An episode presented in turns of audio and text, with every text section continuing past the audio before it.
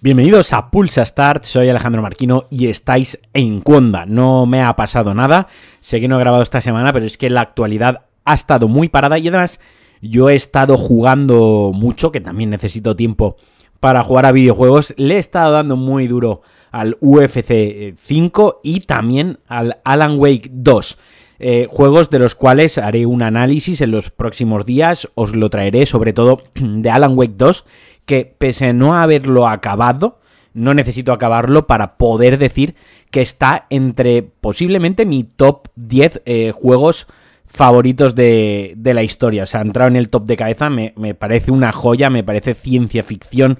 que tengamos un juego así y que, y que se juega tantas cosas y la saga también. Pero ciñéndonos a la actualidad, a las noticias, ya hay PS5 Slim eh, o para que no me corrija nadie, PS5 a secas, porque es el nuevo mm, modelo, corriendo por las calles, ya hay usuarios que las tienen, ya hay fotos comparativas de un modelo al lado del otro, y he de reconocer que era difícil superarse y que la revisión Slim de un modelo sea más fea que la original. Ahora entiendo por qué Sony desde un principio mostró imágenes de la versión digital y no la que lleva lector, porque básicamente el lector es igual de grande que, el de la PlayStation 5 Fat. Entonces, al, ser Slim, al ser la consola toda más pequeñita, el lector todavía destaca más, ¿no? Eh, no, ya puestas una al lado del otro, no, no veo que sea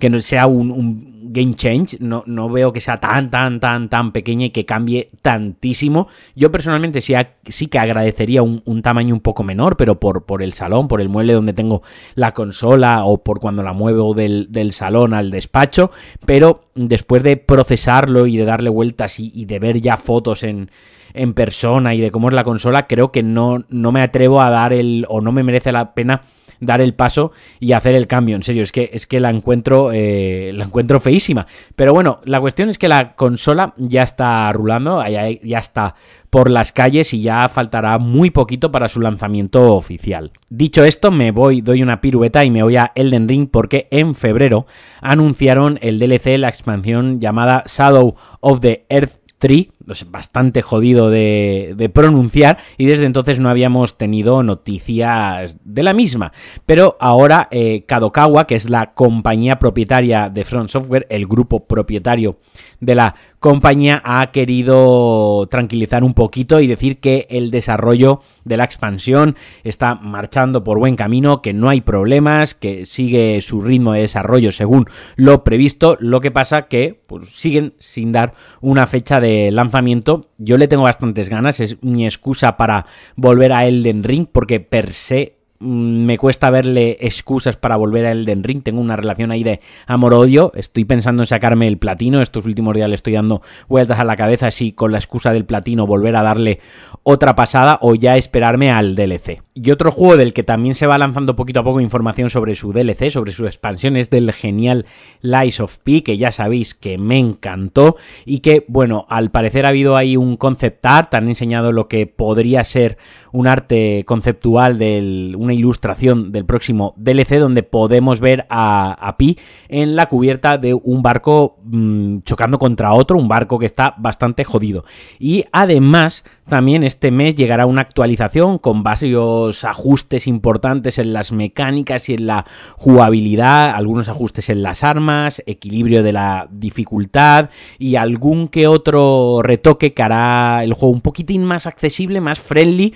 y que al menos en los primeros compases, las primeras horas de juego hará que sea un poquitín más accesible. Habrá jugadores que estén de acuerdo con esto, habrá jugadores que estén en contra de esto. Yo ya sabéis, suelo tener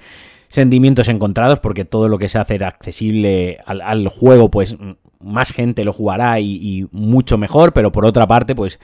no es la misma experiencia quien lo jugó día 1 con, con, la dificultad vanilla y quien lo va a jugar con los, con los parches y con estos, con estos ajustes. Lo que estaría guay es que te dejasen elegirlo en el, en el menú, ¿no? Que te dejasen elegir con qué versión del juego vas a, vas a jugar. Y otros que han hablado de sus desarrollos actuales han sido Remedy, que como decía acaban de lanzar Alan Wake 2, que a mí me está encantando, y también han comentado que tanto la secuela de Control como los eh, remakes de Max Payne 1 y 2 eh, marchan también eh, sobre la marcha, valga la redundancia, sobre lo previsto, que los remakes de Max Payne 1 y 2, que juegos que ya se lanzaron hace creo que 20 años, ya están en la fase de preparación para la, la producción y que probablemente puedan ser introducidos en el Remedy Universe este de Alan Wake y de Control, así como, como decía, la, secuela de, de Control, Control 2, de momento se llama así, pues ya está en toda esta fase de, concepto, ¿no? Donde van presentando conceptos, ideas y unas se descartan y otras no, es decir, la preproducción, pero que también eh, avanza y son muy buenas noticias. Y una, lo que sí que son malas noticias han sido los despidos en Bungie, que son más o menos 100 empleados, un 8% de su plantilla, y es que al parecer eh, la expansión Eclipse no ha funcionado del todo como esperaban. Además, otros estudios propiedad de Sony también han visto mm, cómo sus plantillas han sido recortadas, que al final esto suena de una manera muy polite y muy políticamente correcto, pero la realidad es que hay gente que se va al carrer, que, hay despidos. Media Molecule hace un par de semanas también anunciaba bastantes despidos, en Naughty Dog también ha habido despidos y bueno, parece ser que Sony está como reajustando un poquito todo lo que son sus plantillas, sus presupuestos y sus desarrollos. Se ha dejado ver estos días Avatar Frontiers of Pandora, un juego que de entrada todo el mundo parece ser bastante reticente y que la prensa especializada, no los amateurs, no los indies como yo, han tenido acceso ya a un hands-off donde han podido jugar al juego y donde se deshacen en elogios, donde comentan que lejos de parecer un Far Cry, que es lo que aparenta ser, es un juego que está mucho más enfocado a la infiltración, a hacer uso de esas mecánicas eh, propias de los Navi y, de ese todo ese lore de, Avatar, que no es de ir pegando tiros a lo loco, que puedes hacerlo, pero que el juego invita un poco más a esa jugabilidad, que además cuenta con algunas opciones en las cuales meterte de fondo y que Pandora te atrape quitando todo el HUD y todas las indicaciones y, y, teniendo que guiarte por la selva a través de pistas que te da el propio entorno y que además gráficamente te caes de culo que te caes para atrás. Yo he estado viendo, como digo, los vídeos y la verdad que a mí el juego me ha llamado bastante, bastante la atención y me ha hypeado. O sea, yo de momento lo veo con, una, muy, muy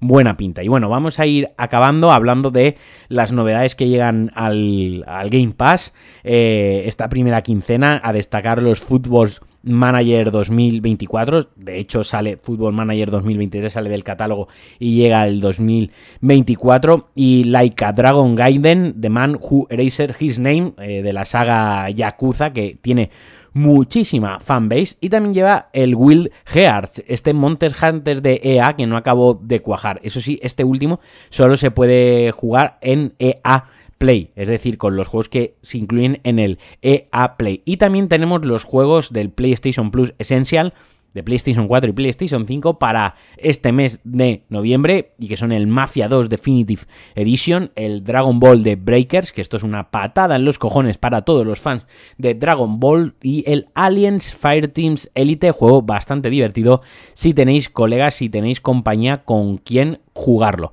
Y bueno, hasta aquí el Pulsar de hoy, hasta aquí el Pulsar de esta semana. A ver si está este fin de puedo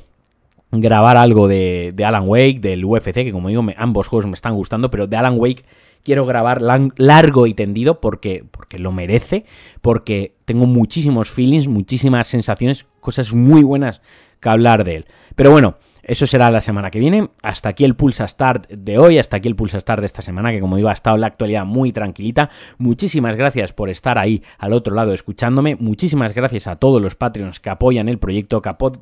que apoyan el podcast y que me apoyan a mí. Y ya sabéis, si queréis formar parte de esta comunidad, si queréis apoyar lo que humildemente hago e invitarme a un monster, ya ni eso, pues el monster vale dos pavos, a un monster al mes, pues ya sabéis, patreon.com barra Alejandro Marquino y os estaré muy, muy, pero que muy agradecido. Os mando un abrazote, jugad mucho a videojuegos este fin de semana y adiós.